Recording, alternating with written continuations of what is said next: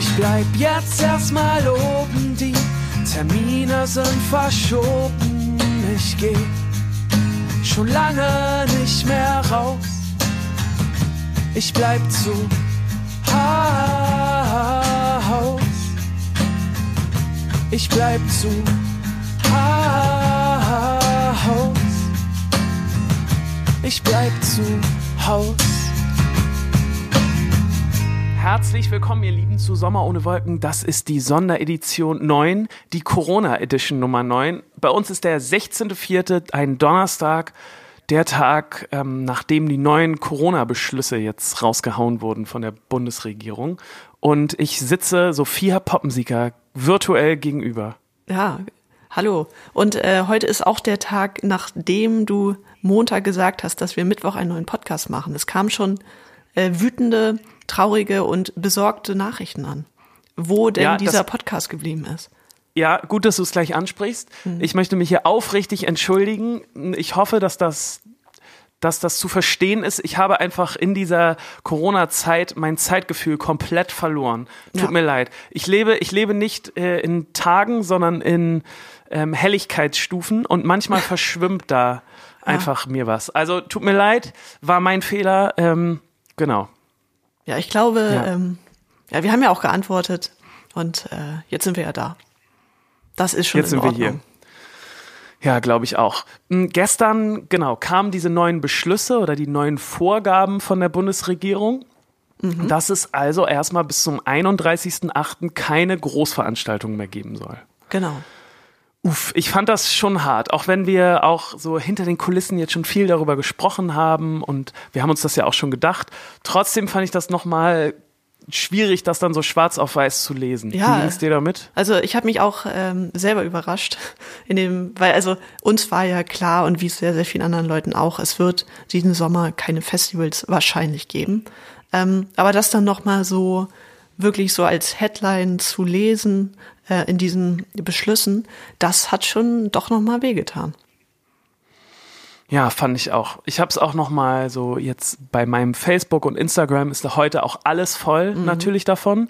Ich glaube, ich weiß nicht, ob du es schon gesehen hast. Das Hurricane hat auch so eine ganz traurige Ja. Nachricht äh, rausgehauen und ähm, sehr viele bestürzte Kommentare darunter. Spätestens jetzt ist es also wirklich klar, dass wir in diesem Sommer 2020 gar nichts zu tun haben. Ja. Also zumindest werden wir nicht auf den Straßen sein, so wie die letzten ja, acht Jahre. Oder? Ja.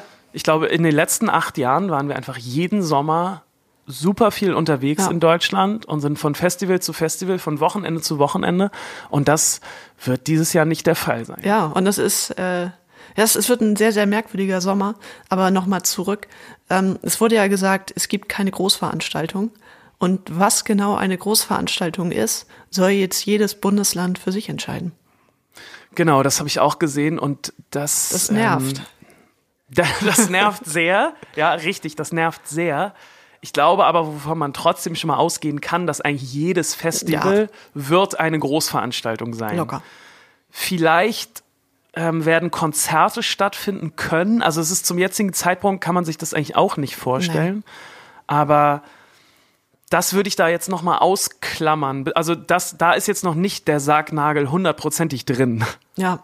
Ja, es ist ja dann auch so, ich habe mir dann so überlegt, ähm, kann es Festivals geben, die so den Sicherheitsabstand völlig einhalten, weil da einfach sehr wenig Leute sind? Können Künstler sich viel zu große Hallen mieten und sagen, also wir würden jetzt einen 200er Club spielen, aber jetzt spielen wir in der Columbia-Halle. Genau. Geht sowas? Ja. Es sind, Ja. finde ich, noch sehr, sehr viele äh, Fragezeichen da. Äh, voll. Ich habe, ich möchte jetzt äh, die, die Band nicht nennen, aber ich habe gerade gestern mit einem befreundeten Musikerkollegen von uns gesprochen, die auch eher etwas größer spielen und die haben jetzt wirklich durchgerechnet ähm, mit mit Veranstaltern zusammen, dass die jetzt hier zum Beispiel in Hamburg die Barclaycard Arena buchen könnten und dann würden die da, also dann würden die 3000 Tickets verkaufen. Ja. So. Das haben die wohl so ausgerechnet zusammen mit dem Veranstalter, dass man dann so ein ähm, den Sicherheitsabstand wahren könnte zu jeder Zeit. Das würde aber unter anderem bedeuten, dass alle Tickets richtig, richtig teuer sein müssten. Ja. Weil sich sonst so eine Halle gar nicht rentiert. Und jetzt, also das ist das, das, ist das Theoretische, Mhm. aber nun stell dir mal vor, wie das praktisch aussehen würde. Ja. Was sind das denn für Konzerte? Ja, also wo so in so einer, da kommt doch auch null Stimmung auf, wenn du 3000 Leute, die alle so quer verteilt in, einer, in so einer riesen Halle sitzen und dann, was ist das für ein weirdes Konzert? Das macht doch überhaupt keinen Spaß. Ja, dann kannst du, es ist ja, ist ja eine, die Barclaycard Arena ist ja so schön rund und es gibt äh, so einen Stehbereich, dann gibt es so einen Sitzbereich und dann gibt es ganz oben die billigen Plätze, die kaum was Genau. sehen. Und da müssten Genau. dann ja auch Leute sitzen. Ja, ja, genau. Genau, die aber auch richtig teuer verkauft werden Ja, klar. müssten, die Tickets. Ich habe Ja. Mhm. dann natürlich auch sofort an uns gedacht, weil wir haben ja ähm, letztes Jahr im Stadtpark gespielt und da waren Mhm. dreieinhalbtausend Leute da oder noch ein bisschen mehr, glaube ich, ne? So Mhm. um den Dreh. Und ähm, das heißt, wir könnten auch zum ersten Mal jetzt in der Barclaycard Arena spielen dann. Wir können jetzt eine Arena-Tour machen. Und wenn dann nur Das 200 wollt- Leute kommen, Richtig. Das wollte ich dir jetzt vorschlagen hier. Ja. Ähm, genau. ähm, finde ich gut. Ich würde dafür dann Kredit aufnehmen. Weil ja, das, das, ist eine äh, gute Idee. Weil das ist ja klar, ne? Das können wir uns ja nicht so aus der Tasche leisten, jetzt die Hallen, die Arenen. Ähm, Mhm. Ja. Das wird sich verkaufen. Das machen Das wir so wär doch aber- 80 Euro, 20, ach nee, es müsste mehr sein, ne? Nee, nee, das reicht nicht. Das reicht nicht. Also Okay. die Karten müssten, oh, ich habe es jetzt schon wieder vergessen, aber ich glaube fast über 200 Euro oder so kosten, damit sich das irgendwie rentiert. Ja, und dann musst du überlegen, die rechnen mit 3000 Leuten. Genau. Ähm, in Nürnberg sind bei uns schon 200 gekommen. Da war der Ja, Club Nürnberg- auch voll. Da Richtig, müsste man noch eine Null ranhängen. Nürnberg ist schwierig, aber da könnte man, ich glaube, wir haben aber ein sehr zahlungskräftiges Publikum in Nürnberg. Wenn man sagt, Leute, komm, das, das Ticket jetzt für 2000 Euro, ihr fahrt doch dieses Jahr eh nicht in Urlaub. So. Das könnt ihr doch mal schön investieren in so einen, in so einen netten, gemütlichen Abend in der Mehrzweck-Arena. Ja, so ein intimes Konzert und dann so soll man auch noch mitsingen und du hörst überhaupt nichts, weil du so Genau. alleine bist. Genau, also richtig deprimierendes Konzert für alle. Die Ja. Zuschauer geben ein Heidengeld aus Ja. und haben überhaupt kein Konzertgefühl und wir denken auch so, auf der Bühne kommt überhaupt nichts an vom Publikum und Naja. beide gehen richtig deprimiert nach Hause und ähm, es ist eine absolute Lose-Lose-Situation, außer für unsere Promo. Da könnten wir dann nämlich nächstes Jahr, könnten wir äh, schreiben in unsere Band-Bio, Tomangret hat 2020 eine Arena-Tour gemacht und das macht Eindruck bei den ganzen Festivals. Ja, äh, so Negativ-Promo auch. Also das kann man dann ja auch dokumentarisch begleiten. Also wie, Ja, genau. wie trostlos das ist, weil so eine. Der wir, Verfall einer Band. ja, wir waren ja bei Burani mit auf der äh, Arena, obwohl es halt- man durfte es nicht Arena-Tour nennen. Das hieß irgendwie Doch, doch. anders. Doch, Arena Nee. ja, aber nicht Stadion. So rum. Genau, Stadion ist halt noch eine Ecke größer, ja. Ähm, und also, wir können euch sagen, diese Backstage-Bereiche da sind enorm trostlos. Du hast keine Fenster, das ist alles so ein Betonklotz, alles sieht gleich aus, sehr, sehr unpersönlich, sehr ungemütlich. Ähm, das könnte ich mir auch gut vorstellen. Dann hat man so ein Gesamtkonzept, was einfach negativ ist. Ja, das fand ich auch damals krass bei dieser Burani-Tour, als wir wirklich diese ganzen riesigen Hallen mal von innen gesehen haben, vor allem auch die ganzen Backstage-Bereiche. Ich finde, man kann sich immer gar nicht vorstellen, dass in so einen Backstage-Dingern dann auch wirklich so schillernde Personen wie Katy Perry und Tyler Swift und so abhängen. Aber das ist halt im Ende des, äh, am, Ende des Tages ist es dann halt doch einfach eine Show, ne? Ja. Und auch die müssen dann in so verschwitzten, ekligen ähm, Bänken sitzen und so. Ja, wir hatten da manchmal einfach nicht genug Stühle, da musste man so auf dem Boden sitzen und so. Also es ist wirklich, ähm, je höher du kommst so in dieser äh, Konzertklasse, desto unschöner wird's im Backstage. Und man lacht dann ja immer so drüber, so, ha, guck mal, äh, die wollen jetzt hier weiße Blumen haben und da muss ein Sofa rein, das muss auch weiß Ja, ja. sein. Und denkst du, oh, sind die abgehoben. Aber das sind einfach fucking Umkleiden. Das stimmt, ja. Gerade wenn du so eine Welttour machst, Ja. hatte ich auch danach echt Verständnis für so eine, für so eine Fest, für so eine Konzertrider, wo halt draufsteht, was die Künstler im Backstage haben wollen. So an Möbeln, Ähm, ja. Weil da ist nichts. Wenn du da, genau, wenn du da nichts draufschreibst, dann bist du einfach ein Jahr lang in so Mehrzweck, in so richtig ungemütlichen Mehrzweckhallen unterwegs, wo gar nichts ist. Und ähm, das kann nur schlecht auf die Psyche schlagen. ja. So, wie sind wir da hingekommen? Ach ja, Festivals Nee, ja. wurden abgesagt. Genau, und ähm, ich weiß, jetzt haben wir darüber hier viel darüber gesprochen, aber wir sind ja auch ein Musikpodcast und das betrifft uns ja nun auch wirklich direkt. Deswegen finde ich es auch schon okay, da mal drüber zu sprechen. Aber hast du mitbekommen, dass Friseure wieder ähm, aufgehen sollen? Die gehen wieder auf, wie eine Blume. ja. Ja. Die gehen auf wie eine Blume. Also sie machen wieder auf. Und Im Mai aber erst irgendwann. ich glaube, am 5. Mai oder am 4. Mai. 4. Mai. Und äh, was glaubst du, warum? Warum die wieder aufmachen dürfen? Genau. Ja, die Swag, ne? Die Leute können ja nicht mal so rumrennen wie du jetzt. Ja. Ja. Nein, weil, also, das ist ja, ich habe mich das echt gefragt, weil du bist ja wirklich super, super nah dran an den Leuten. Also kannst du mir nicht erzählen, dass du da, da kannst du ja gar keinen Sicherheitsabstand wahren. Und das ist ja auch total schwierig. So ein, so ein Friseur steht dann da und hat am Tag dann seine 20 Kunden oder was weiß ich. Also hat super nah Kontakt mit ganz vielen Leuten. Und es ist ja nun wirklich nicht systemrelevant. Also ich will jetzt nichts gegen alle Friseure sagen, das ist auch ein super wichtiger und guter Job und so. Aber wenn man das jetzt so vergleicht mit anderen Läden oder Geschäften, die jetzt nicht aufmachen können, dann verstehe ich irgendwie nicht, wieso Friseure aufmachen können. Ähm, und dachte mir da auch, dass, dass das vielleicht so, dass dann so Leute denken, nee, also, also den, den Schritt, den können wir jetzt nicht gehen. Das ist zivilisatorisch nicht leistbar, dass Ja. alle Leute jetzt wieder so in so ein So Matten Neandertaler Feeling. Genau, ja. Ja. Aber es ist ja auch so mit diesem äh, Mundschutz, du schützt dich damit ja nicht selber, sondern andere. Das ist jetzt ja, glaube ich, allen klar. Und ein Friseur kann das ja tragen, aber es bringt ihm nichts, weil der Kunde kann im besten Fall das Ding nicht tragen, weil du hast es um die Ohren rum und da muss dr- dran geschnibbelt werden. Ja, genau. So, von daher, also vielleicht so eine Gasmaske könnte ich empfehlen. Ich finde es ich find's eine total merkwürdige Entscheidung. Und ich bin auch ein bisschen enttäuscht, weil ich hatte mich schon ein bisschen darauf gefreut, dass jetzt, dass wir in so ein Zeitalter kommen oder in so eine Dekade, wo alle Dekade. Leute eine, ja, wo alle Leute eine schlechte Frisur haben, wo man so sagt so und daraus könnte ja auch so ein neuer Style entwachsen, weißt du?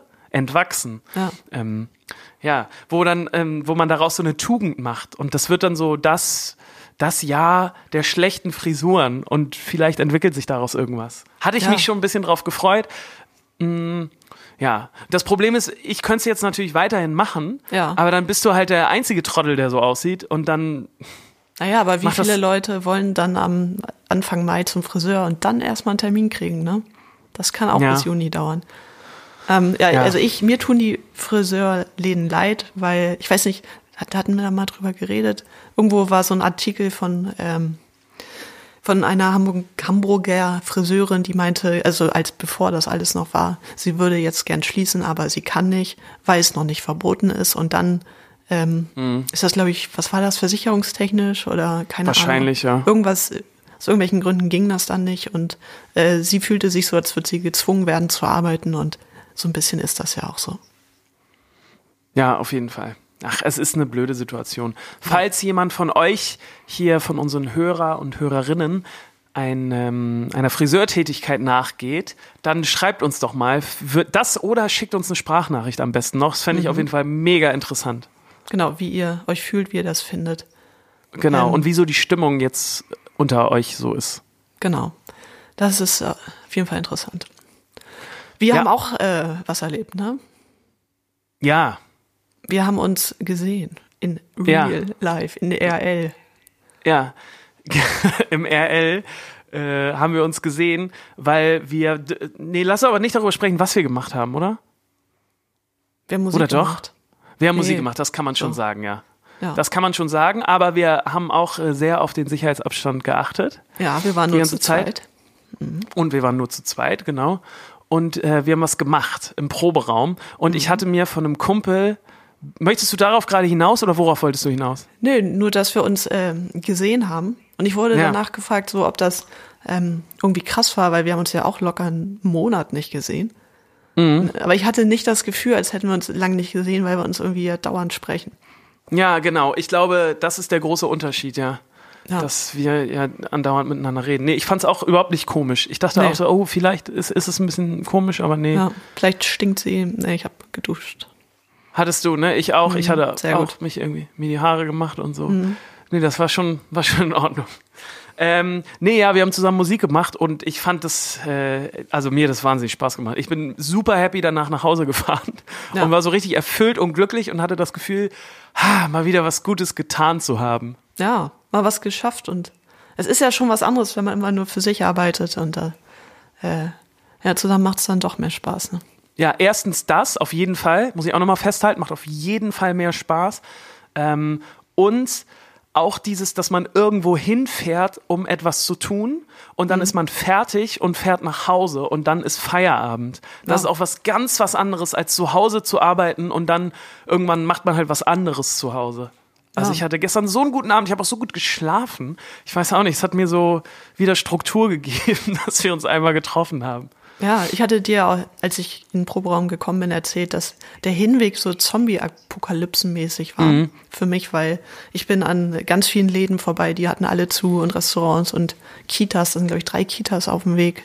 Ähm, und überall hingen so Zettel geschlossen, geschlossen und äh, so die, diese Litfaßsäulen, wo irgendwelche Konzerte äh, angepriesen wurden, die nicht stattfinden werden. Und das äh, mhm. fand ich sehr, sehr deprimierend und irgendwie eine krasse Stimmung, weil ich jetzt auch nicht so viel rauskomme. Und der Rückweg war für mich eher so, oh, guck mal, schönes Wetter. Mhm. Ja, ja. ja, das ist schon, das ist die Psyche, weil du dann ja, einfach auch klar. ein gutes Gefühl hattest und dachtest, du hast was Gutes getan und dann ähm, fühlt es sich irgendwie gleich wieder besser an. Ja, es ist halt wirklich, man kann Dinge aus so vielen Winkeln einfach betrachten. Das darf man nie vergessen. Das stimmt. Ah. Das stimmt.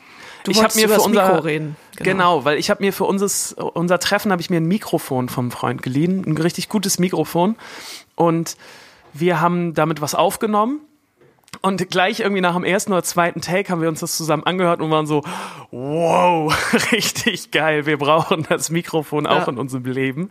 Und es hat so Spaß gemacht. Und es ist gar nicht so, dass wir unsere Demos, ich meine, ihr kennt ja unsere Demos. Wir haben da ja viel genau. jetzt schon hier in unserem Podcast abgespielt. Und das sind so die Mikros, mit denen wir normalerweise arbeiten. Und das ist jetzt auch wirklich nicht schlecht. Ist so, so 100 Euro Klasse. Ja, genau. Ja. Manchmal ein bisschen ja, genau. Ja. Also ja, also das, was ich hier gerade benutze, das ist so zum Beispiel 300 Euro hat das, so. glaube ich, damals gekostet. Mhm. Aber ja, genau, es ist jetzt nichts ähm, exorbitantes. Nee. Aber also für krasses. das Geld ist es gut. Auf jeden Fall, genau. Nur damit ihr es einör äh, einordnen, einordnen könnt. Und naja, ich, wir hatten uns dann da jetzt eins geliehen und es hat so Spaß gemacht und ich war danach so angefixt, ne? Ah. Und habe sofort meinem Kumpel angerufen und habe gesagt, hier, ähm, woher hast du das? Ich brauche auch so eins. Und er hat gesagt, ja, ich liebe das auch. Ich habe das hier von äh, der und der Marke, will ich jetzt noch nicht erzählen. Mhm. ähm, und äh, er hat gesagt, ähm, ja, ich äh, frag da mal an für dich und vielleicht kriegst du auch ein Endorsement, ein paar Prozente.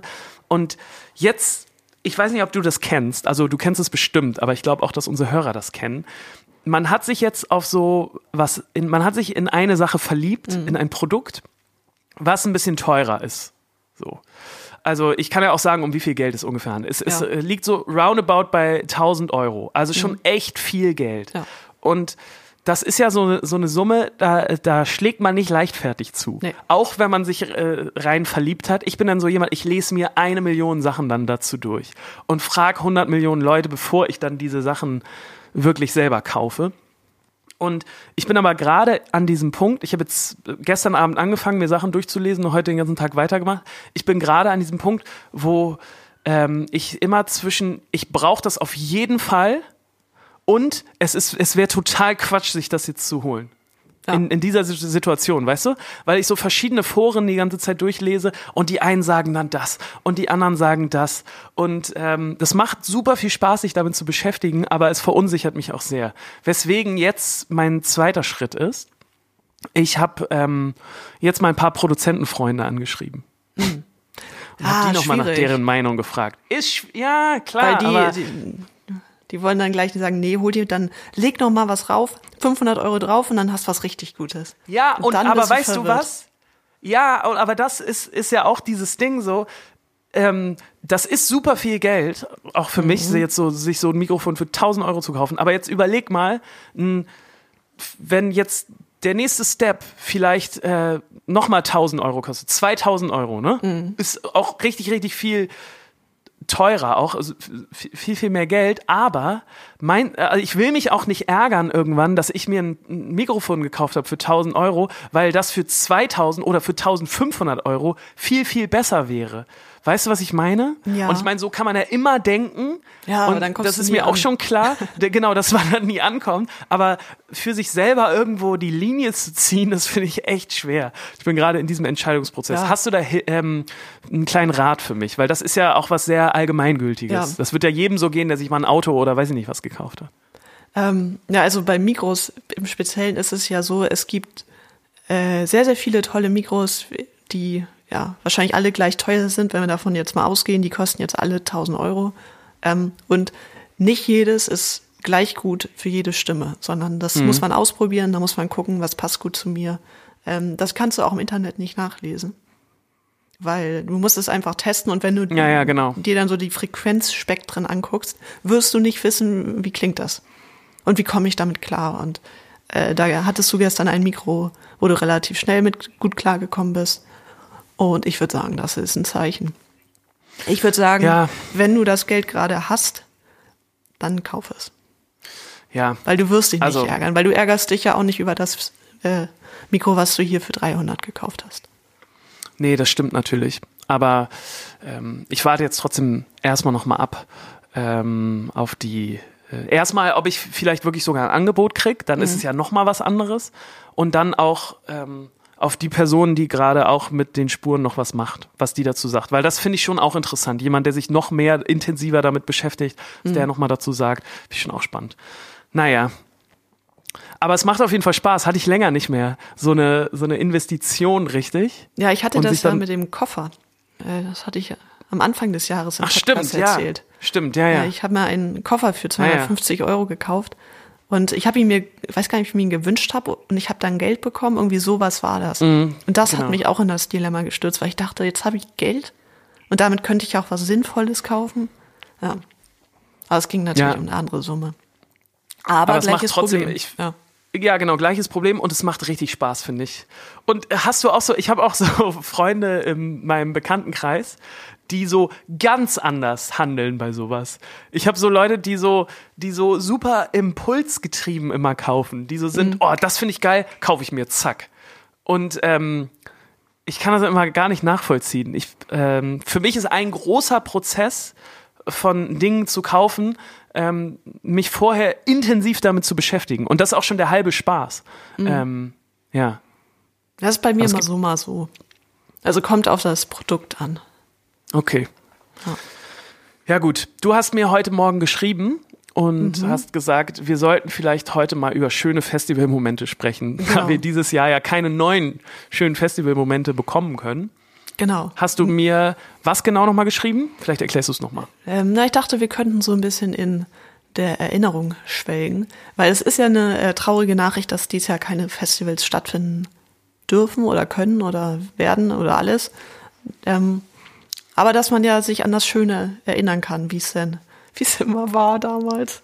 Äh, und dass wir vielleicht mal so unsere Top drei schönsten Festivalmomente äh, ja, uns überlegen können, die nicht unbedingt nur von der Band sind, aber wahrscheinlich, weil wir ja auf, ich weiß gar nicht, wie viele Festivals wir in unserem Leben waren, aber das Sehr ist ja auch viele. ein äh, Riesenteil. Und ich dachte, wir können das machen und äh, würden dann unsere Hörer und Hörerinnen ähm, vielleicht auch mal fragen, was waren denn so eure liebsten Festivalmomente?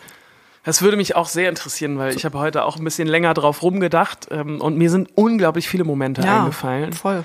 Und äh, mich würde das auch echt interessieren von unseren Hörern, wie euch das so geht, was ihr da so für Momente ausgrabt. Äh, sehr interessant. Können wir auch nächste, nächste Woche oder die nächsten Wochen ein paar von vorlesen, damit wir uns so dieses Festivalgefühl trotzdem behalten. Genau. Und ihr müsst auch äh, euch wirklich nicht einschleimen und was von Thomann-Gerät sagen. Nee, So ist das nicht gemeint. Nee, nee, gar nicht. Möchtest du anfangen oder soll ich anfangen? Äh, du darfst anfangen. Von Okay, hinten, dann- Mm. ne?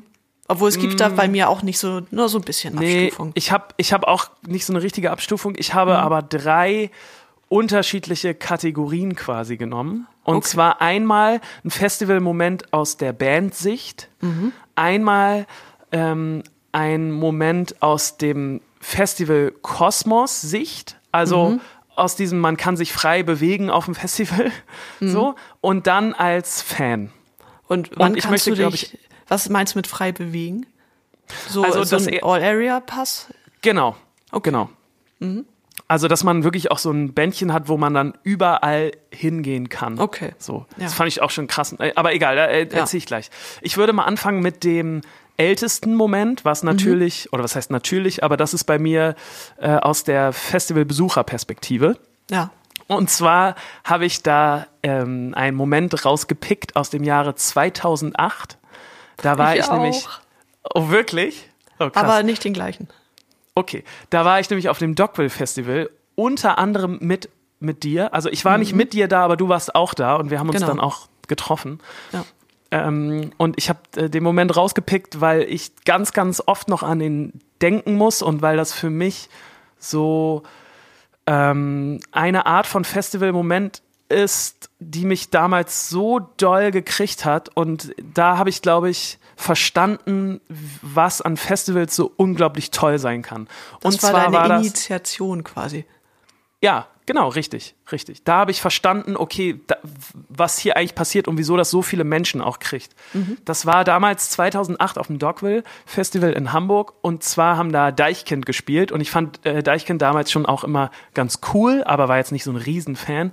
Das war diese Phase, als die Aufstand im Schlaraffenland gerade rausgebracht hatten. Die Platte, wo auch äh, Remi Demi drauf war, wo das damals dann so richtig abging auf einmal, wo Deichkind von so einer äh, wir spielen in 800er Venues Band auf so eine wir sind Headliner auf allen möglichen Festivals Band gerade gekommen ist, aber es war noch so auf dem Sprung. So, weil das Dogville 2008 in Hamburg war auch nicht so ein Riesenfestival. Nee, das ich war glaube, klein.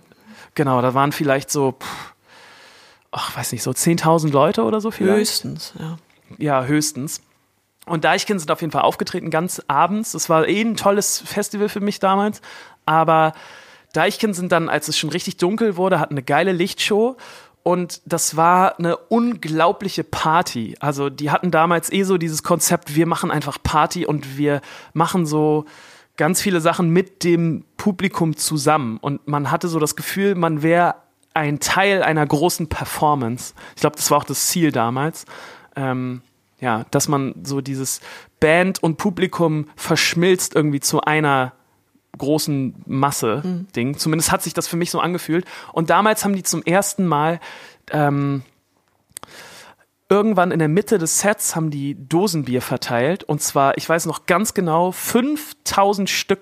Nee, jetzt habe ich gesagt, ich weiß es noch ganz genau, aber ich glaube, es waren so 5.000 bis 10.000 Dosen Bier, weiß ich nicht mehr genau, haben die verteilt von vorne, der, ähm, also hatten das auf der Bühne vorne, diese Bierdosen, und haben das so, haben ähm, die nach hinten gereicht, ins Publikum. Also an die erste Reihe und haben dann gesagt, immer weiter nach hinten geben. So, und dann haben die, das ging so zehn Minuten einigermaßen lang, äh, haben die halt irgendein Instrumental gespielt und die Leute haben einfach Dosenbier nach hinten in die Menge gegeben. So. Und alleine das fand ich schon so krass, dass man jetzt von der Band ein Dosenbier bekommt. So. Und dann haben die ja gesagt, ah, okay, jetzt haben alle eins. So. Und dann haben alle dieses Bier geschüttelt. Irgendwie ganz, äh, ganz lang und haben gesagt, schütteln, schütteln. Und auf dem Drop wird das Bier aufgemacht. So. Und dieser Moment, den werde ich nie vergessen, wo fünf oder zehntausend oder weiß nicht wie viele Leute auf dem Dogville alle zum Refrain von Limit war es, glaube ich, damals, ihr Bier geöffnet haben und es so äh, eine riesen Bierdusche gab, die das ganze ähm, Publikum erfasst hat und man hatte so das Gefühl, jetzt ist wirklich alles egal. Alle sind so in Bier getränkt und eklig und tanzen aneinander und es war so eine euphorische Stimmung und da habe ich verstanden, wie so Festivals so funktionieren, weil ja, man, dass weil das man Gemeinschaft ist. Genau, das ist, ja, genau. Und wieso das auch so toll ist, mit so einer großen Masse von Leuten zusammen irgendwas zu machen, irgendein Erlebnis zu teilen, das verbindet. Und das, ja, fand ich unglaublich gut. Entschuldigung, jetzt habe ich so viel geredet, aber Nee, muss ja auch kurz erklären.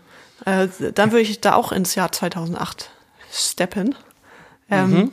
Und zwar aus Hurricane Festival. Ähm, ich weiß nicht, ob du da auch da warst. Ich glaube nicht. Ich glaube auch nicht. Ähm, auf jeden Fall war Hurricane Festival und gleichzeitig war mein Abiball. Und ich musste mich entscheiden und die Entscheidung ist mir nicht sehr schwer gefallen. Ich habe mir gedacht, was wird die bessere Feier sein? Es wird ganz klar das Hurricane und bin da auch mit ein paar Schulfreunden hin. Äh, war auch ein äh, sehr schönes Festival, aber der Moment, der mir sehr, sehr lange noch im Gedächtnis geblieben ist, war das Konzert von Tokotronic. Die haben damals ihre, wie ich finde, letzte gute Platte rausgebracht und ich war damals Fan, äh, nämlich Kapitulation, ähm, und hatten da einen Song, der hieß Sag alles ab. Und in Sag alles ab gibt's die Zeile, äh, du, wir, du wirst nie wieder in die Schule gehen, du wirst den, weiß ich gar nicht, den Ernst des Lebens vor dir sehen. Weiß nicht, auf jeden Fall hat mich das äh, sehr, sehr ge gekriegt damals und das ganze Album auch. Die haben gespielt auf dem Hurricane. Ich glaube, es war irgendwann nachmittags, es hat geregnet. Ähm, und dann haben sie gerade Kapitulation gespielt, den Song. Und in dem Moment bricht so das Bühnendach ein vom Regen. äh, und das Konzert muss in der Mitte des Songs abgebrochen werden. Und das fand ich einfach so ein starkes, schönes Bild, was so kraftvoll war. Das war äh, für mich ein ja wahrscheinlich der besonderste Festivalmoment, den ich so als Zuschauer je hatte. Also ich habe wunderschöne Konzerte gesehen, aber das war so, da hat Bild und Ton einfach enorm gut zusammengepasst. Und deine Perspektive. Ja. Alles hat in dem Moment perfekt gepasst, ja. Ja, das ist ein schöner Moment. Voll. Soll ich weitermachen? Mhm. Okay, mein zweiter Punkt ist aus dieser Perspektive, dass man zum ersten Mal auf so einem Riesenfestival so ein Access All Areas Band hatte. Mhm. Äh, ich weiß nämlich noch, dass ich das nicht fassen konnte, als wir dann auf dem Hurricane mal auch selber gespielt haben, dass man dann wirklich genau das gleiche Band äh, um, ums Armgelenk hatte, wie zum Beispiel die Beatsteaks. Da wird dann nicht unterschieden. Egal, ob du um 12 Uhr äh, morgens die Bühne eröffnest oder ob du Headliner bist. Alle haben das gleiche Band und alle können sich wirklich komplett frei auf dem Festival bewegen. Und ähm, das fand ich so krass, dass man zum Beispiel auch auf diese auf diese FOH-Türme dann gehen konnte. Also für alle, die jetzt nicht wissen, was das ist, das sind diese Türme, die vor den großen Bühnen stehen. Da sind immer die Sound- und die Lichtleute drin. Und die Lichtleute sind zum Beispiel auch dann immer in diesem Turm einigermaßen weit oben, damit sie wirklich genau sehen können, was passiert auf der Bühne und damit sie das perfekt einstellen können. Ja. Und diesen Moment fand ich so krass, als ich das gecheckt habe, dass ich jetzt wirklich überall hingehen darf, dass ich, wenn die Beatsteaks spielen, kann ich mich auf die Bühne links stellen, so zum Beispiel. So, das fand ich so krass. Und eine Sache, ein Moment, den ich auch nicht vergessen werde, weil ich ihn auch sehr toll fand, war auf dem Southside Festival, haben wir gespielt vor mhm. ein paar Jahren. Und da hat Biffy Clyro gespielt, die ich auch total toll finde, die Band. Und da bin ich dann mit meinem Access All Areas Band auf so einen Turm gegangen und habe das Konzert von oben, von diesem Turm aus gesehen und konnte nicht glauben, dass ich da gerade sein darf. So, weil ey, ja. du kannst noch nicht mal für äh, unendlich viel Geld kannst du dir ein Ticket kaufen, wo du da hin kannst. So, das kannst du nur, wenn du da wirklich arbeitest und wenn du selber auftrittst. Und das so, das hat mir irgendwie Gänsehaut äh, gebracht, als ich dann da oben stand und diese Perspektive, die niemand, niemand anders haben kann, so, außer die anderen Bands und Techniker, die hatte und da so ein Konzert sehen konnte, was ich so toll fand. Ähm, neben dem Lichtmann, der unglaubliches Licht für Biffy Clyro gemacht hat. Das und ist wahrscheinlich so ein bisschen genervt, weil dass du so im Weg bist. Ja, wahrscheinlich. Also genau, die Leute finden das immer nicht so geil, wenn man da rumläuft, ja. aber ähm, die können halt auch nichts machen. Das ist auf jeden Fall mein zweiter Moment. Äh, mein Zweiter Moment wäre das Deichbrand-Festival 2013. Wir hätten dieses ah. Jahr wieder beim Deichbrand gespielt. Das wäre unser ja. drittes Mal gewesen. Es war zweimal richtig, richtig schön. Ich habe mir ähm, das 2013, also das erste Mal, rausgepickt, weil das unser erstes großes Festival war und es war einfach so eine Überraschung. Wir hatten an dem Wochenende, glaube ich, drei Konzerte gehabt Mhm. Äh, wenn ich das recht erinnere, wir waren in Leipzig und haben äh, vor Silly gespielt. Silly ist so eine, so eine Ostrock-Band, Ostrock sehr alt. Ähm, die Zuschauer fanden es vor allem gut, dass wir Tonbankgerät heißen, weil die das noch aus ihrer Jugend kannten. Also so ungefähr. Also die waren nett, ne? Aber ähm, wir haben uns schon ein bisschen fehl am Platz gefühlt, haben dann beim Wegfahren noch den Bus gegen Baum gesetzt, äh, was ja schon, schon Downer war, weil du sofort wusstest, okay, das Geld, was wir gerade verdient haben, wird nicht dafür ausreichen, äh, um der Versicherung von dem Bus äh, das zu zahlen, was wir da gerade Genau. Schaden gemacht haben. Ah, Und dann am nächsten Tag waren wir beim legendären Neptunfest Neptunfest. Da Äh, sprechen wir immer noch oft drüber. äh, in Cottbus, was zu unseren ja, schlimmsten Konzerterlebnissen überhaupt gehört. Es war Haben wir schon mal übrigens, Entschuldigung, in Ja. diesem Podcast drüber gesprochen. Und damals, ich weiß nicht, ob du dich gerade daran erinnerst, Ja. Entschuldigung, du kannst gleich weitererzählen, hat uns schon ähm, eine Hörerin geschrieben, so haha, lustig, weil ich war damals da und ich fand euch gut. Ja. Es war halt so ein, so ein Konzert, also so ein, so ein schwarzes Lochkonzert. Du äh, gibst sehr, sehr viel und da kommt einfach überhaupt nichts an und natürlich auch überhaupt nichts zurück. Ähm, wir haben auf so einem Campingplatz nebenan irgendwie unser, äh, unser Abendessen bekommen und ich weiß noch, es gab das einzige vegetarische Gericht war Nudeln mit Tomatensauce. Ähm, haben wir bestellt, waren Wiener Würstchen drin. Das ist auch so ein bisschen. Also das habe ich nie wieder als. Es war, glaube ich, auch ein bisschen mit Ketchup. Es war äh, auf jeden Fall nicht so schön. Dann mussten wir die, ja, die halbe Nacht durchfahren, weil wir zum Deichbrand mussten. Wir waren nicht besonders gut drauf, weil wir zwei doofe Tage hatten, äh, haben Geld verloren, statt, äh, statt überhaupt was, was richtig einzunehmen. Und kamen dann da an. Wir mussten, glaube ich, auch wieder mittags spielen, um, weiß nicht, um eins oder so. ja, wir haben um eins die Bühne eröffnet. Genau, sind so knapp angekommen, mussten schnell, äh, schnell unsere Instrumente auf die Bühne bringen, ist äh, Line-Check und dann geht's los und dann war einfach dieser Platz voll. Und das war so unverhofft und ein äh, so schöner Moment, der sehr bezeichnend für ganz, ganz viel in dieser Musikbranche, für uns zumindest ist, nämlich, dass dir ganz, ganz viel doofe Sachen passieren kann und dann gibt's diesen einen Moment, der macht für Millionen Jahre alles wieder gut. Genau, der alles wieder gut macht. Und dann ist auch scheißegal, ob du an dem Wochenende, wo du unglaublich viel gearbeitet hast, mit Null oder Minus Kohle nach Hause Genau. fährst, sondern du fühlst dich einfach wie der König überhaupt, weil du vor 10 oder 20.000 Leuten gespielt hast und Ja. dass, äh, dass das viel mehr wert ist. Genau. Und das ist ja auch was, das kann dir keiner bezahlen und das kann dir aber auch keiner nehmen. Genau. Ach, ja, ähm, ehrlich gesagt war das auch mein, mein Moment Mhm. jetzt. Ähm, weswegen ich dich bitten würde, dass du jetzt deinen nächsten Moment machst und ich überlege mir währenddessen nochmal meinen anderen Tonbandgerät-Moment. Ja, also mein Top 1 ist, ja, ist schon auch ein Tonbandgerät-Moment, der so das sehr, sehr schön für mich zusammenfasst, was für mich die, ja, die letzten acht Jahre im Sommer so ausgemacht haben, nämlich du fährst morgens irgendwo los mit deinem Bus, es ist wahrscheinlich wenn es gut läuft, ist es warm und es ist ein Tick zu warm im Bus, was ein bisschen anstrengend ist. Irgendwer in der letzten Reihe mault schon ein bisschen rum, wann sind wir da? Äh, es gibt Stau, weil Sommerferien sind und äh, Leute auf den Straßen sind, die sonst nicht so gut fahren können. Du checkst den Wetterbericht und sagst so, oh, wir spielen um, weiß ich nicht, 18 Uhr. Hoffentlich, ich sehe da so eine Gewitterwolke, hoffentlich äh, erwischt uns das nicht. Und es erwischt dich nicht ähm, die Sonne scheint, da sind Leute vor der Bühne und äh, was jetzt kommt ist so dieses nach der getanen Arbeit. Du sitzt dann, es ist ein warmer Sommerabend, du sitzt zusammen mit deiner Crew, vielleicht noch mit irgendwelchen anderen äh, Bands, die du vorher noch nicht kanntest und hast einfach einen richtig, richtig schönen Abend, der lustig ist, da sind gute Gespräche bei und du weißt, morgen, wenn wir wieder losfahren, wird es mir nicht gut gehen, ich habe einen Tick zu viel getrunken vielleicht, aber das ist es voll wert. Das ist richtig gut. Hast du da ein bestimmtes gerade im Kopf oder Nee. ist es so ein allgemeiner Punkt? Das ja. ist allgemein. Okay, ja. Ja, ja, das vermisse ich auf jeden Fall auch voll. Da gibt Weil das ist für mich so das Schönste am Festival Sommer, was äh, so ein Festival auch vom normalen Clubkonzert einfach unterscheidet. Dieses Draußensein, äh, Leute treffen, die du sonst nicht unbedingt so oft siehst. Ähm, und so diese Überraschungskomponente, das sowas wie Wetter und wer spielt auf der anderen Bühne und wer kommt Voll. überhaupt. Äh, Voll. Wo du das, wo du das gerade erzählt hast, musste ich direkt an, ich glaube, Rostock rockt. War das so? Hieß das so? Das Mhm. Festival denken?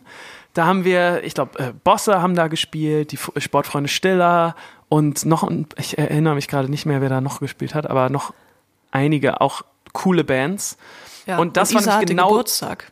Genau, Isa hatte noch Geburtstag und das war genau so ein Abend, wo wir mit allen, mit dann den Sportfreunden, mit, mit Aki Bosse und mit ganz vielen anderen noch dann da saßen und das war ein richtig, richtig cooler, netter, lustiger Abend, das weiß ich auch noch. Und Ja. davon gab es natürlich ganz viele. Ja, Und am gut. nächsten Tag ging es mir so schlecht. Dir ging's richtig schlecht, das weiß ich. Alter. Deswegen musste ich auch gerade dran denken, als du gesagt hast, und dir ging's schlecht. Da ging's Ja. dir richtig schlecht. Aber du, du warst auch sehr betrunken. Du hast äh, den Richtig. Text von Wonderwall nicht mehr auf die Kette gekriegt. Richtig, ich habe nämlich was gemacht, was ich auch sonst eigentlich nicht mache. Und da, ähm, das, das musst du jetzt auch schon sagen, dass ich eigentlich sowas nicht mache. Aber Mhm. an dem Abend war es wirklich so weit, dass ich da mit einer Akustikgitarre stand im Backstage und betrunken Wonderwall an der Gitarre gespielt habe, was wir echt Spielen lang nicht spielen wollte. Und dann ist es mir nicht eingefallen, genau. Was auch äh, sehr, sehr bezeichnend war, ja. Ah, War trotzdem schön. Ja, ich fand es war ein äh, sehr guter Abend. Ja, auf jeden Fall. Mir ist noch eine Sache eingefallen, die ich jetzt schnell dann noch äh, auf meine Nummer eins oder als dritter Moment nehmen möchte, den ich mich auch sehr bezeichnend finde. Und zwar war das das erste Festival, auf dem wir jemals gespielt haben, was auch unglaublich war. Das haben wir auch schon in ein paar Interviews mal erzählt, aber ich finde es trotzdem immer noch so eine krasse Geschichte. Und zwar äh, wurden wir da nach Stuttgart eingeladen ins Jugendhaus West. Es muss ungefähr das Jahr 2008 oder 2009 gewesen Nee, sein. sieben war's. Noch früher, okay, 2007. Wir waren noch also in der Schule. Ja. ja, richtig. Aber wir haben ja 2008 Abi gemacht. Aber ja, kann auch sein, dass es 2007 war. Ähm, wir wurden eingeladen, waren ganz aufgeregt zu einem schönen Singer-Songwriter-Abend, sind zum ersten Mal außerhalb von Hamburg haben wir gespielt und an diesem Singer-Songwriter-Abend haben wir mit noch drei anderen Bands gespielt und zwar mit äh, der wunderbar, dem wunderbaren Gitarrenduo Tequila Sunrise mit ähm, Philipp Poisel und äh, Axel Bosse im Jugendhaus West damals. Und es haben, ähm, ich glaube, die Tickets haben so 13 Euro oder so gekostet. Es war echt günstig. Und es waren aber nur 10 oder 11 oder keine Ahnung, echt wenig zahlende Gäste da. Und wir waren ja auch so ganz neu in diesem ganzen Bandkosmos. Oder ich zumindest. Ihr hattet ja vorher schon eine Band und seid Ja. damit viel Ja, wir Aber haben ihr- drei Konzerte gehabt oder so. Okay, also ihr wart ja auch nicht viel unterwegs oder so, aber Nee, für mich war wir das so Jugendhaus auch oder steht und so, ne? ja gut, okay, dann war das halt das erste Mal für uns alle, dass wir auch sowieso außerhalb von Hamburg irgendwo gespielt haben und dann Stuttgart auch noch ganz weit weg und ich weiß noch, dass ich diesen Abend so großartig fand, vor diesen sieben Leuten auch zu spielen und mit diesen anderen Bands und so, dann war Philipp Poisel auf der Bühne und ich konnte es gar nicht glauben, dass jemand wie er, den damals auch noch kein Schwein kannte, auf der Bühne steht und das, ich fand das so schön und ergreifend. Und ähm, danach Axel Bosse, der auch damals, also ja, nicht viele Leute gezogen hat. Nee. Und den da auch mitzukriegen. Und ich war sehr verwirrt, das weiß ich noch, als wir da vor der Bühne standen. Und ich dachte so, was ist denn hier los? Das ist so schön und das ist so toll. Ähm, und ich hatte so das Gefühl, dass es genau das Richtige ist, was äh, wir gerade machen, nämlich eine Band haben, um rumzufahren. Und wenn das bedeutet, dass man so eine Abende ständig haben kann, dann ist das, glaube ich, das Allerbeste. Deswegen, das war auch so eine Initialzündung für mich, dass das das Richtige ist, was wir tun. Wenn, wenn es das bedeutet, dass man so eine Abende öfter mal hat. Ja. Ja, für mich äh, hat es mich fast in eine kleine Existenzkrise gebracht, weil Ja. ich hatte mir, weiß nicht, zwei Jahre vorher oder so zum Ziel gesetzt, ähm, ich hätte gerne eine Band, ich möchte gern mal ein Konzert spielen, ähm, ich möchte unbedingt gern mal in einem Sprinter fahren, in einem Bandsprinter und ich möchte außerhalb von Hamburg spielen. Und das war's. Und das haben wir dann so, ähm, nee, und ich wollte, dass irgendwer mitsingen kann, glaube ich. Aber nur eine Person, das war mir egal, wer das ist. Und das haben wir dann recht schnell geschafft und dann dachte ich, ja fuck, das war's jetzt, ne? das hast du ja alles erreicht. Ja. also Jetzt habe ich mich- alles gesehen. So, ja. Für mich war es damals also eher so krass, aber das hat sich dann ja auch bewahrheitet, dass ich das Gefühl hatten, dass wir gleich aufhören können. Also mit dem, was, was wir so machen, weil ich dachte, dass es so, also so diese Art und Weise, wie damals Philipp und aber auch Bosse schon so ihre Musik gemacht haben, das war, die waren so weit damals schon und so, so viel Meilen weiter als wir damals zu dem Ja. Zeitpunkt. Und ähm, das hatte mich eher in so eine kleine Krise gestürzt, weil ich so das Okay. Gefühl hatte, okay, die sind so gut, die sind so gut und hier sind trotzdem nur sieben zahlende Gäste. Wie soll man dann das so, also, weißt du, was ich meine? Wie, wie soll man denn das schaffen, dass man, dass mehr Leute kommen, wenn, wenn die das schon nicht hinkriegen? So. Da Das hab war ich eher so. Gar nicht drüber Gefühl. nachgedacht. Ja. Perspektive. Das ist Heute- wirklich Pers per, ja, Das ist heute das Thema des Podcasts. der große Perspektive. Wir reden aber schon wieder richtig lang, sehe ich Ja. gerade, ne? 44 Minuten. Was? Oh Gott, oh Gott, oh Wirklich? Gott. Ja. Ah. Ja, ja. Deswegen, ich habe hier eigentlich noch so ein paar Punkte, Ja. aber ist auch ein bisschen Quatsch, ne? Ja, ich wollte Wir auch voll gerne nochmal drüber reden, äh, wenn jetzt die Künstler nicht spielen können. Und vielleicht im Herbst auch nicht. Äh, ob da sich da so ein neuer Diskurs entwickelt darüber, äh, wie zum Beispiel, wie man mit Spotify und so umgeht. Oder Ja. wie man Künstler, von dem man Fan ist, bezahlt. Wenn du es nicht mehr über Konzerte machen kannst, was seit ja in den letzten zehn Jahren die einzige Einnahmequelle war für viele. Ja. Also ja, voll gutes Thema, dem ich aber gerne eigentlich mehr Zeit widmen wollen würde. Okay. Oder? Na. Also, Aber stell mal vor, wir kriegen jetzt so eine digitale Revolution, wo dann Ja, auf einmal, na, es wird nicht passieren, aber es wäre schön, wenn jetzt dann äh, die Streamingdienste sagen, ja gut, ähm, vielleicht zahlen wir nicht mehr 0,0004 Cent pro Stream, sondern äh, wir sind gerade die einzigen, die unsere Künstler zahlen können. Wir äh, überlegen uns ein anderes Geschäftsmodell oder anderes Bezahlsystem. ja, klar. Also, ja, da, da wir ja jetzt bestätigt bekommen haben, dass auf jeden Fall bis Ende August keine Live-Konzerte mehr stattfinden werden, wo, was gleichbedeutend ist ähm, dazu, dass viele Künstler gar keine Einnahmen haben werden bis oder fast keine Einnahmen haben werden bis ähm, Ende August, kann ich mir auch vorstellen, dass sich irgendwas passiert, weil es gar nicht anders geht. Also, Ja, ja, werden kreativ werden. Aber eigentlich fände ich das schön, wenn wir darüber noch ein bisschen länger sprechen Ja. würden. können Vielleicht machen wir das beim nächsten Mal. wir. wir haben ja auch nächste Woche eine lange Folge. Ja, guck mal, da bietet es sich doch an. Ja. Finde ich auch gut. Falls ihr da auch Ideen zu habt, dann schickt uns gerne mal was. Dann lasst uns mal in den Diskurs treten. Das würde Mhm. mich sehr freuen. Ja, Mal wieder in so einen richtig schönen Diskurs gehen. ja. Hä? Äh, Kann man in einen Song- Diskurs gehen? Ja, sicher kann man einen nicht. Ja, Weiß doch, ich nicht. klar. In einen Diskurs? Ja, egal. Das kann man schon Wir sagen. können das jetzt.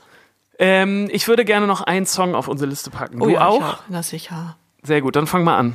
Ähm, ich würde äh, Dotted Line von Pine Grove oder Pine Grove, das ist nicht kein Groove, Pine Grove rauf tun. Ähm, Oh, das sagt mir irgendwas. Was ist das denn nochmal? das ist ein äh, sehr, sehr schöner Song. Ich glaube, die haben gerade ungefähr, auf jeden Fall vor kurzer Zeit, ihr neues Album rausgebracht und der Song ist so, ähm, so, so leicht hoffnungsvoll. Aber, aber auf so, so eine ganz, ganz zerbrechliche Art und Weise. Das fand ich äh, sehr, sehr schön und sehr passend gerade. Perfekt, dann packst du den rauf. Mhm. Ähm, ich möchte einen Song rauftun, der heißt Only Son of the Falling Snow von Bear Stan. Und das ist ein Song, der mir die äh, Schuhe ausgezogen hat, hätte ich jetzt beinahe gesagt. Ich habe den ähm, im Auto gehört und musste stehen bleiben, weil ich den so schön fand und musste sofort ähm, den Motor ausschalten und Shazam anmachen, damit ich den auf jeden Fall nicht wieder ver vergesse und verliere. Das ist ein ganz toller Song und super schöner, äh, die, die Akustikgitarre ist so wahnsinnig schön aufgenommen. Könnt ihr mal drauf achten. Und der Typ, wenn der singt, da, äh, das würde mich auch interessieren, wie, wie du das findest, Sophia. Und, ähm, und auch an alle Hörer und Hörerinnen, wenn ihr das hört, wie, wie euch das dabei geht, weil der Typ hat so eine wahnsinnig gute Stimme, dass fast egal ist, gefühlt, was der singt. Ähm, es klingt trotzdem bedeutungsvoll und schön. Also, weil in, in diesem Song, da beschreibt er auch so sehr alltägliche Dinge. Und ich habe mir vorgestellt, wie das klingen würde, wenn ich das singen würde. Und das wäre, ich glaube, das würde überhaupt niemandem gefallen. Also, und es würde total banal klingen. Und bei ihm klingt es aber so wahnsinnig tiefgründig und gut. Und da war ich dann auch ein bisschen neidisch, weil dann dachte ich so, eigentlich fände ich das auch schön, wenn ich so eine Stimme hätte und ähm, dann einfach so eine, so eine Lieder singen könnte. Einfach mal Hör dir das mal an. Ist Den wirklich, ist, Beipackzettel vorsingen. Genau, ja. Na? Genau. Und äh, genau, ist auch so, ist wirklich ein wunderschöner Song, aber ich glaube, ihr wisst, was ich meine, wenn ihr mal reinhört. Ja. Schreibt mal, wie euch das geht, würde mich wirklich interessieren. Gut. Da müssen wir jetzt mal zumachen. Wir Ah, machen ja, zu. ja, so lang, ne? Ja. Und äh, ja, genau. Und, und ganz viele Themen. Ich habe wirklich noch hier super viel. Ich wollte dir eigentlich noch erzählen, wie ich jetzt meine nächsten äh, Tage essensmäßig geplant habe und Ah, so. ja. Und ich habe ähm, ganz viele, aber dann machen wir das einfach in drei Tagen. Was, welcher Wochentag ist, Sophia? Sonntag. Richtig. Sonntag sprechen wir uns das nächste Mal und dann gibt's Mittwoch wieder eine richtig lange Folge, wobei, ähm, weiß ich nicht, wie viel länger wir das jetzt noch machen sollen, wenn wir jetzt schon hier bei 50 Minuten rauskommen. Ja, es ist, wie es ist. Es ist, wie es ist. Haltet die Ohren steif, lasst euch nicht durch die, durch die Verlängerung des Lockdowns ähm, einschüchtern oder lasst euch das nicht so. Haltet euch nicht dran, macht was ihr Ja, wollt. nein, nee, nicht einschüchtern, aber lasst euch nicht, lasst euch nicht, ach, du weißt auch, was ich meine. Nicht- nicht lasst euch dann- runterziehen. Lasst euch nicht so, genau, davon runterziehen und ähm, achtet mal auf eure Perspektive oder checkt mal, wie man die Dinge vielleicht noch betrachten könnte. Genau. Bis Sonntag, ciao.